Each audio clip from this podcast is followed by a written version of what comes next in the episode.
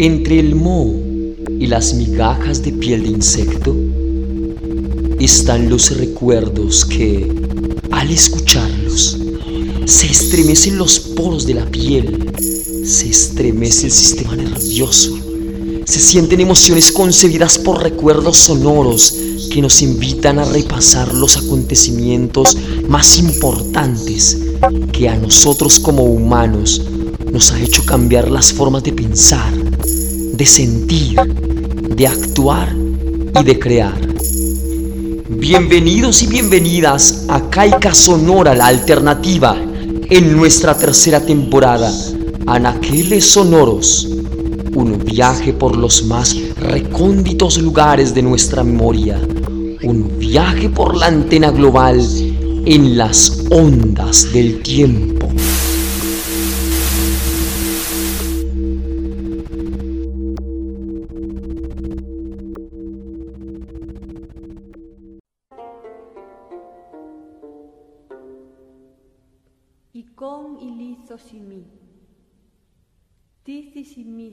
ύλος εν σαμνήμι σασανάτου σήμα πολυχρόνιον.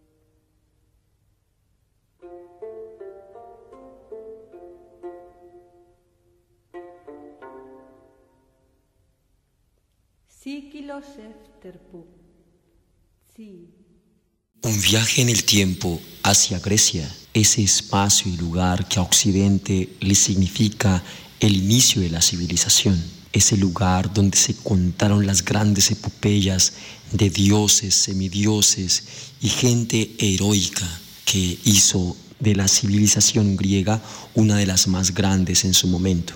Para ello, la música era parte importante de sus luchas, parte importante de su formación. La música era esa conexión con lo divino, pero para ello se necesitaba estar acompañado, como el gran dios Apolo lo estuvo, de las que se conocieron como las musas, esas divinidades femeninas, esas divinidades que asombraron por su belleza, por sus características que asombraron por su capacidad de ennoblecer lo cotidiano, por la capacidad de transformar las ideas en un producto estético, las cuales inspiraron a filósofos, artistas.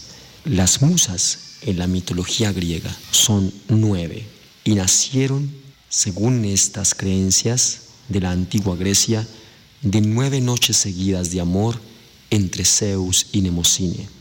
Por tanto, estas musas son las nietas de dioses como Urano y Gea. Forman parte del séquito de Apolo y se presentan como cantantes en las fiestas de los dioses. La mayor de las musas es Calíope, la de la bella voz. Era la musa de la elocuencia, la belleza y la poesía épica. Se representaba con un estilete y una tabla de escritura y muchas leyendas la presentan como la madre de Orfeo y Linus. Clio era la musa de la historia. Cuentan que fue esta musa la que introdujo el alfabeto fenicio en Grecia. Erato es la musa de la poesía lírica amorosa y es representada en diversas obras con una lira. Euterpe, la muy placentera, es la musa de la música, especialmente de la que se toca con la flauta.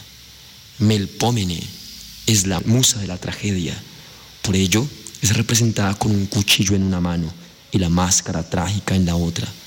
Polimnia es la musa de los cantos sagrados y la poesía sacra. Es representada en una actitud meditativa, con un semblante muy serio. Tepsícore, la que deleita en la danza, es la musa de la danza y la poesía coral. En algunas leyendas es tratada como la madre de las sirenas. Talía era la musa de la comedia y de la poesía bucólica. En las representaciones figura con la máscara de la comedia y el callado de pastor. Urania, la celestial, la musa de la astronomía, poesía didáctica y las ciencias exactas. En sus representaciones aparece con una esfera en la mano izquierda y una espiga en la derecha.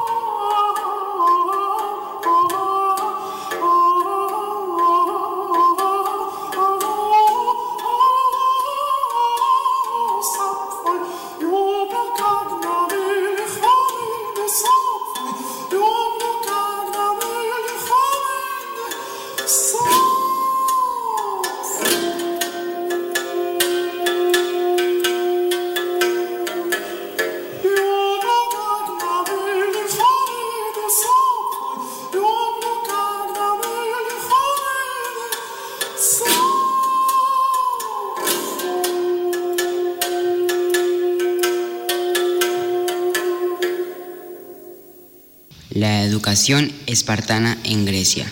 ¿Cómo era? Desarraigaba los deseos propios para que el individuo se entregara al colectivo como miembro del Estado. No habían intereses individuales, sino que solo se tendían las necesidades de la comunidad. Orientado desde el diseño militar, el proceso de educación espartana estaba en franco contraste con el modelo griego, el modelo ateniense donde las ciencias y la filosofía tuvo sabia cuna. Desde un asentismo que endurecía cuerpo y alma, la educación espartana contrasta con la civilizada educación de Atenas. No habían diferencias en lo que tiene que ver con sus expresiones de alegría y arte. Esparta manifestó las mismas pasiones por las bellas artes, cultivando una arquitectura de tipo greco-oriental. Los atenienses tenían una estructura educativa organizada, un sistema escolar que empezaba a los siete años cuando era encomendado a un pedagogo. De ahí en más cultivaría los modales, la gramática. Luego incluiría las clases de música, con los orígenes de la educación occidental. La cultura ateniense ya estaba definida por sus poetas, sofistas, filósofos, oradores y comediógrafos, en fin, un complejo muy nutritivo en tanto lenguaje y conceptos. También el joven griego asistía a clases de oratoria y avanzada edad, aproximadamente los 16 años, se los conducía al gimnasio. En este ritmo seguía asesorado por el pedagogo hasta los 18 años, cuando debía cumplir con el servicio militar durante dos años. Cuando surgía en la comunidad algún maestro famoso, los jóvenes se acercaban a él, tratando de ganarle un lugar para aprender sus sabias enseñanzas. En esta órbita enseñó Sócrates y muchos otros filósofos y pedagogos de la antigüedad.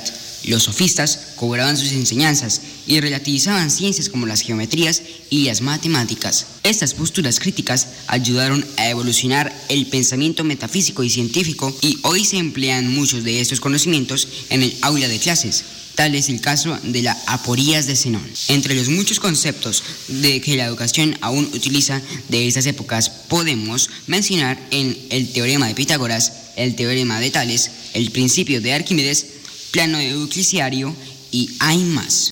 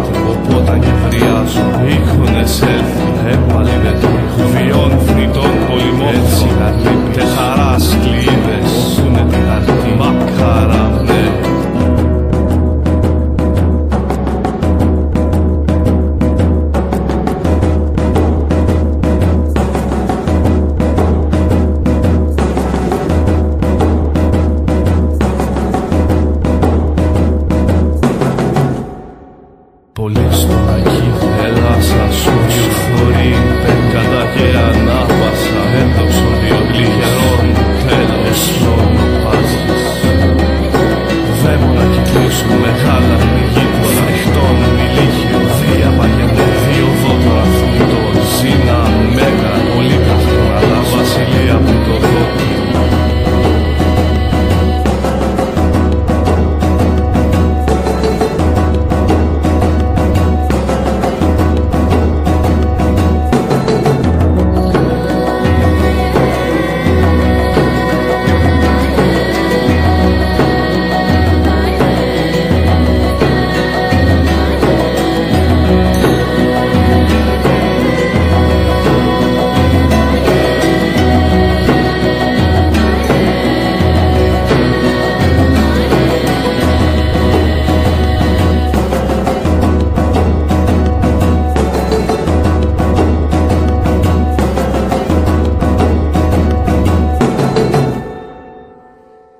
sabemos, la música siempre ha estado en todos los movimientos sociales, políticos y económicos de nuestra sociedad o de otras sociedades también.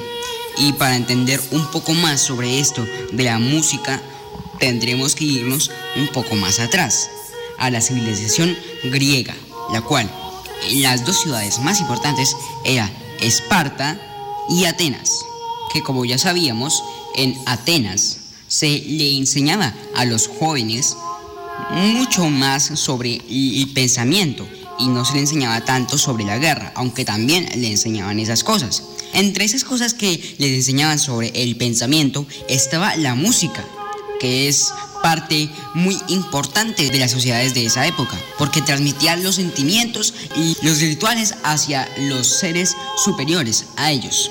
Para entender más esto sobre la música de esa época, tendríamos también que entender la organización política y económica de estas dos grandes ciudades, o como las llamaban en esa época, de estas dos grandes polis.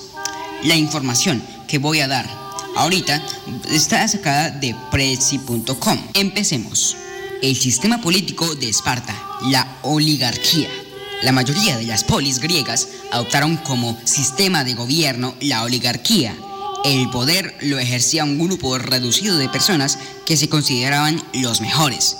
Esparta fue un ejemplo de oligarquía. El poder lo desempeñaban los reyes, que tenían funciones honoríficas y militares, y un consejo formado por mayores de 60 años.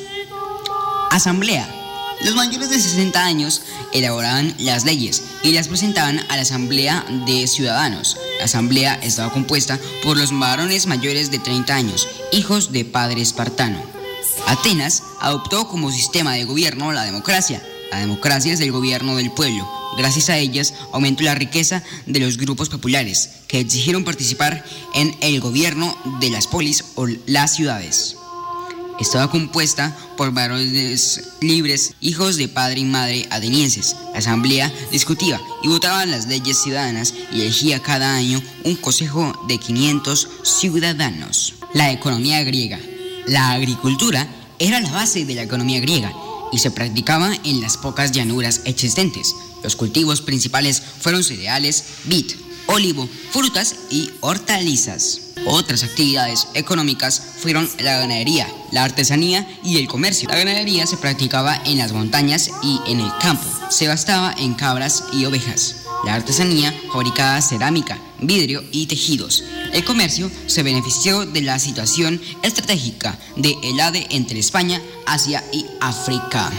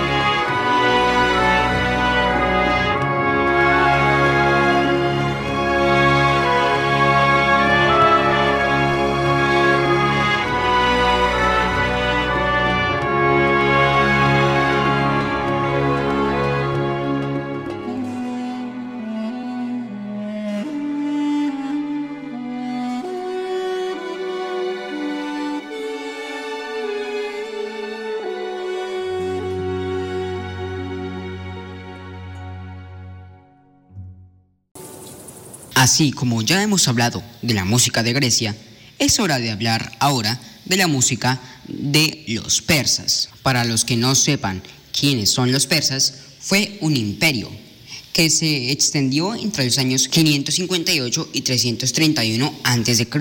en el actual territorio de Irán y durante su esplendor ocupó actuales países de Irak, parte de Egipto, Afganistán, Pakistán, Armenia, Jordán, Turkmenistán, Omán, Turquía, Siria, el Líbano y muchos más. El idioma que hablaban, naturalmente, era el persa y su religión en la época en la que estuvo era el Islam chita, el agnóstico, la irreligión, que es el ateísmo, el cristianismo, el fe bahá'í, el islam, sunita, sufismo y zoroastrismo. El sistema de gobierno de los persas era una monarquía. La canción que acabamos de escuchar actualmente es de esta comunidad persa. Ahora vamos a ver de dónde viene la arte y la música persa o la historia y tradiciones musicales de Irán. La música en la antigua Persia son numerosos los hallazgos arqueológicos que nos informan sobre los contextos e instrumentos de la práctica musical en la antigua Persia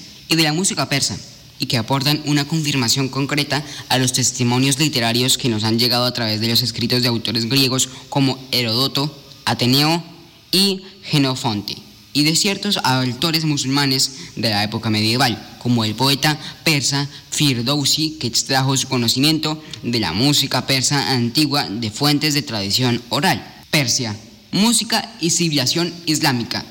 La historia de la música persa en la civilización islámica se caracterizó por la presencia de una música de corte urbana que parece haber mantenido en un periodo que va desde el siglo VII al siglo XVI una cierta homogeneidad del lenguaje como para permitirnos hablar de una sola.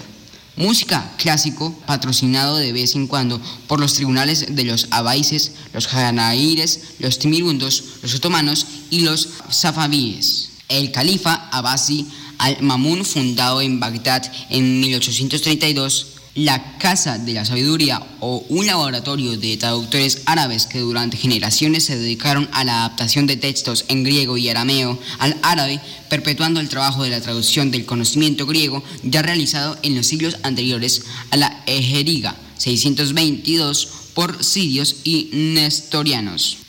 El advenimiento del reino sabafida marcó un nuevo periodo del esplendor para la vía musical de la corte en las ciudades de Irán ya con Shah Erzail 1502 y 1524, la ciudad de Tabriz se convirtió en un rico centro musical. Este soberano poseía la música de Ashik o de los bardos azerbaiyanos y que se deleitaba escribiendo versos sobre el amor místico y sobre la ciencia, y tocando el laúd con el mango largo, sas o kuopu. También fue en este momento que la práctica musical persa definitivamente influyó en la música más joven de las cortes turco-otomanas, que albergó a numerosos músicos y cantantes persas en los siglos XVI y XVII.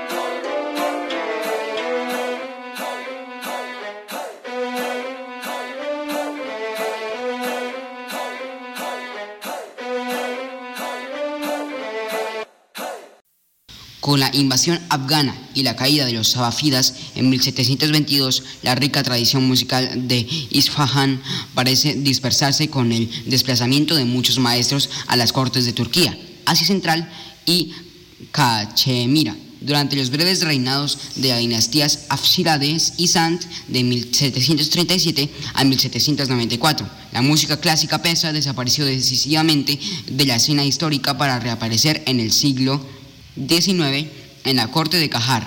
Es en esta fase de la transición entre los reinos Sabafida y Kahar donde se produce una clara separación entre las tres grandes tradiciones musicales turco-otomanas, iraquíes y persas. A partir del siglo 17 se desarrollarán de forma independiente.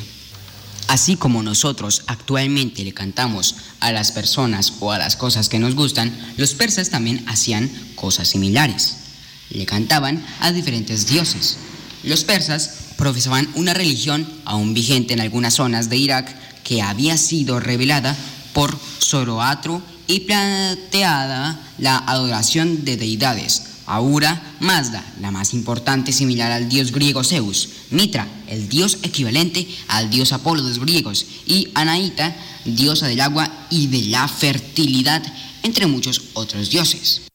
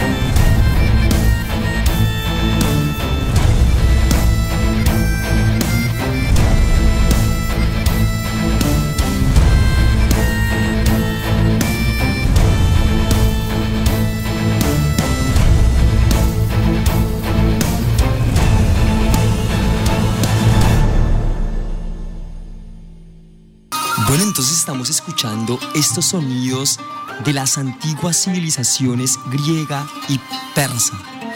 Nos encontramos que realmente en este viaje en el tiempo, como es el nombre de esta temporada número 3, eh, en este viaje nos damos cuenta que realmente la música poco a poco se ha dejado de estar al lado de la divinidad y ha pasado un poco más a la materialidad y simplemente a los deseos. Pero vámonos un poco a la poesía que realmente, que realmente la poesía es ese momento de, de estar con las musas, como dirían los griegos, pero también de estar con ese dios Apolo para los griegos y con ese dios Mitra para los persas, como habíamos escuchado. Escuchemos algunos, algunos fragmentos de poesía. En realidad, tú nunca has sufrido ni conocido la angustia del insomnio soy yo quien nunca puede dormir y mientras vivo no puedo detener las lágrimas que brotan de mis ojos. Me desprecias cuando te hablo, sin embargo, los amantes que citan mi verso triunfan. Me he convertido en la mecha de una vela destinada a iluminar una habitación para otros hombres, mientras me consumo en el aire enrarecido. Abbas ibn al-Ahaf, Basora, Irak 750 encontramos que esas ciudades que ahora se conocen como Irak, Irán, sobre todo Irán, era donde estaba el imperio persa. Ahora vamos a escuchar otro fragmento tú decías que tenemos un sabio creador. Y yo repliqué, tienes razón, pero mira, tú afirmas que Él no conoce lugar ni tiempo. Tales términos, por todo lo que sabemos, podrían ser un idioma secreto, lo que equivale a decir que no podemos pensar recto. Abu al-Alá al-Ma'ari, Siria, año 973. Bueno, pues estamos acá en estos momentos de viaje, eso que llaman los anaqueles sonoros, en ese viaje de los sonidos y de las músicas. Eh, recordar estos momentos, eh, ya pronto llegaremos a la actualidad de estos países, pero escuchar un poco eso, esas músicas antiguas nos llevan a esa unión que dentro, como lo escuchábamos dentro de la educación, eh, se encontraba dentro de la filosofía, la cultura estaba enraizada a los dioses y entonces cada dios, cada musa tenía como un sonido diferente y pues a mí realmente, no sé a usted estimado oyente, ¿cuál, cuál de estas dos culturas antiguas se le, parece más conocida? Si la griega o la persa, pero en particular yo estoy como más cercano a la, a la cultura grecia antigua porque no sé si eso es como el, el, em, es la herencia, la herencia de, pues de, de la colonización española que realmente nos coloca como en esta civilización occidental. Andrés, ¿cómo se sintió haciendo estas investigaciones de estos dos imperios? Pues sí, prácticamente yo también creo que el inicio de la civilización es, pues prácticamente está muy conectado con la cultura de la antigua Grecia, porque veamos cuántas similitudes están en nuestra sociedad actualmente y que también están en la civilización de la antigua Grecia. Por ejemplo, de lo que acabamos de leer aquí al principio, que decía que, que a los 18 años los griegos por allá tenían que prestar el servicio militar dos años.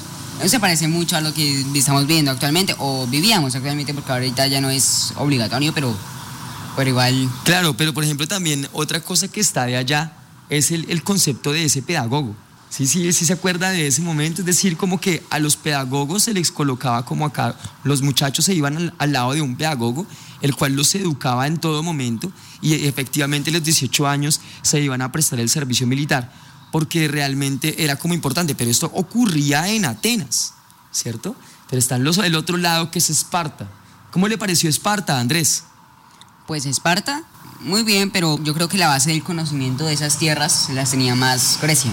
Atenas, sí, porque los dos eran pueblos griegos. Pero, pero sí, claro, pero realmente, por ejemplo, la educación espartana, que era una educación un poco desde lo militar, ¿no? Lo militar era lo primordial y que realmente el ser espartano era un ejercicio de ser un guerrero disciplinado, de rendirse a los deseos propios e individuales y aceptar la colectividad como principio. Muy parecido a la actualidad, ¿cierto Andrés? Algunas cosas sí. Pues realmente yo creo que no, porque estamos en un lugar hedonista, en donde los principios individuales y los deseos individuales privan que el colectivo yo diría que realmente devolvernos un poquito allá, al menos pues en su mayoría, porque si existen personas ascéticas o esas personas que se niegan estas, estos deseos como para prevalecer las cuestiones colectivas. Pero bueno, ¿usted en dónde se queda?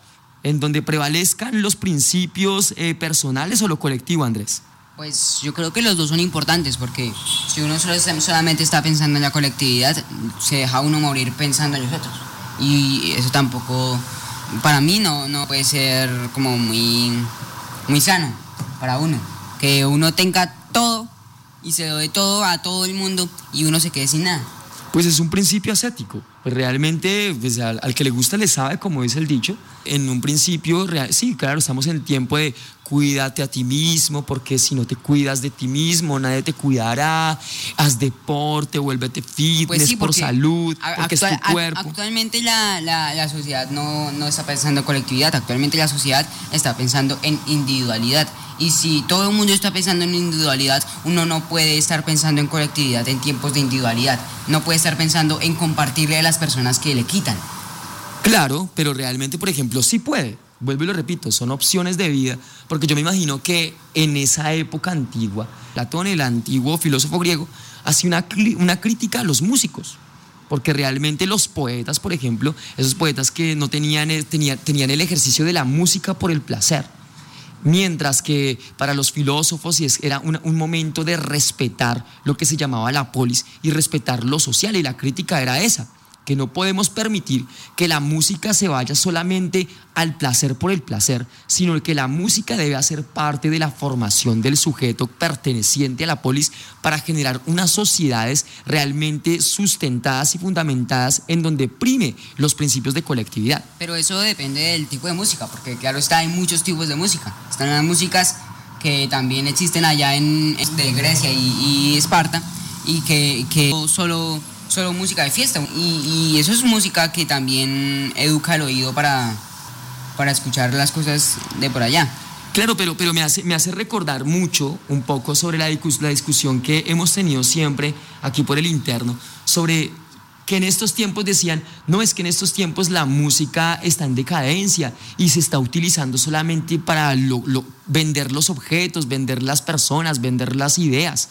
Pero realmente, si estamos hablando de la antigua Grecia, pues vemos, siempre se ha hecho. Vemos que también, también se ha hablado un poco sobre la música y también la decadencia en su momento para Grecia. Y me imagino que la música persa, así como la escuchaba, bueno, ¿cómo, ¿cómo escuchó esa diferencia entre la música persa y la música griega, Andrés? Pues bien, son similares, pero tampoco tan similares, porque igual las, las músicas persas tienen más uso como de la flauta. No sé si usted lo notó, pero, pero igual las dos tienen mucho uso de la flauta porque... Sí, porque la flauta hace parte de todas las civilizaciones. Sí, es como un instrumento más básico. Pues ni tan básico, porque realmente es, es digamos, el, el ejercicio de la interpretación de las flautas era una cuestión complicada y para ser tan básico, como cada civilización coge esta flauta y la hace sonar de maneras tan distintas y tan diferentes. En el programa anterior habíamos colocado mucho los imperios Inca y Azteca, que eso después con el tiempo fueron reconocidos, pero en principio todas esas tierras, estas tierras por acá no existían y éramos tratados como los bárbaros, porque al llegar a España, que venía con esa idea de la civilización, nace por allá con los griegos. Entonces, así también en ese, en ese momento eh, de la antigüedad, los civilizados griegos, entre comillas, por no entre comillas, en verdad estaban civilizados, crean que los bárbaros eran los persas. Y los persas crean que los otros eran los, los griegos.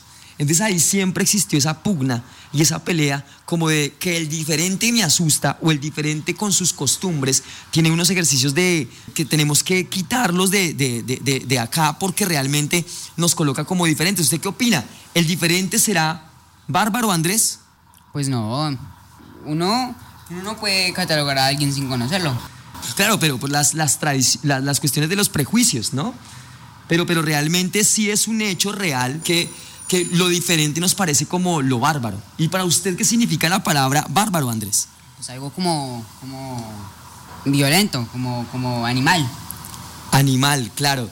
Entonces, para, pues, digamos que para eso, eso de lo animal y de lo primitivo, también está como, como en ese ejercicio de, de bueno, de, empezar a mirar que en estas dos culturas, en estas dos civilizaciones, el diferente era tratado como tal, como, como un bárbaro porque sus costumbres o sus ritos eran totalmente diferentes, sus dioses eran diferentes, sus em, rituales, el momento de, de, los casamientos, todo era absolutamente diferente. Y quizás en, en, tiempos, en tiempos de la modernidad, eso también existió pues con las religiones, pero, pero nos muestra también que, que quizás eso está instaurado por la condición humana. Eso está colocado ahí de tiempos inmemoriales. Oh divino eres tú, Dionisio, el que nació dos veces, Dios de la máscara y del brío y del rebosante cántaro de vino. Eres el nacido del divino fuego, de la incandescencia del relámpago, de la pavesa y ceniza y suciedad del mísero fango. Hijo de Zeus, rey de dioses, de los instintos animales y las pasiones más salvajes. Abandonaste el deleite de la ambrosía para con bellos ménades y viles silenos hacer tus viajes.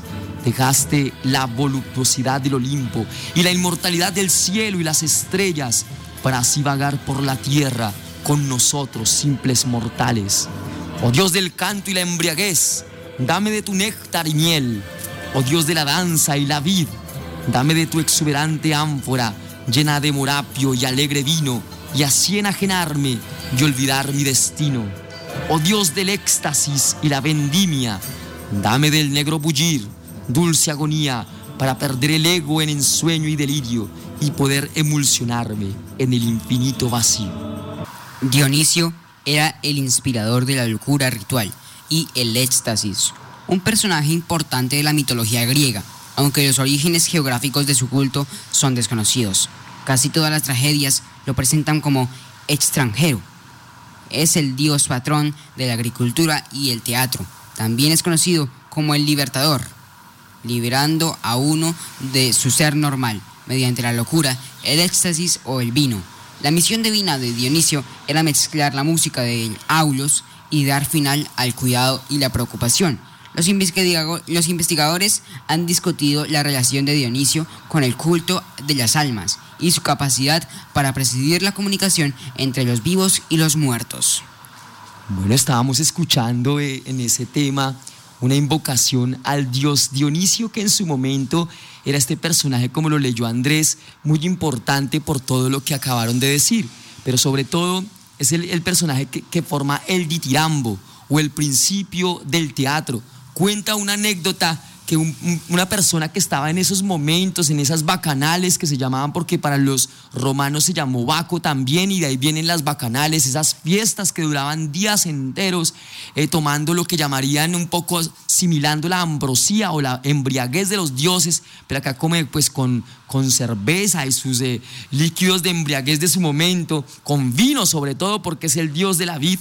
De repente se para un señor, un hombre, y dice, yo soy Dionisio alabadme a mí y aparece el primer actor porque con todo el rigor y con todo el criterio se para como si fuera ese dios o estuviera encarnando a ese dios de la mitología griega. Entonces aquí aparece para los occidentales el principio del teatro. Adiós.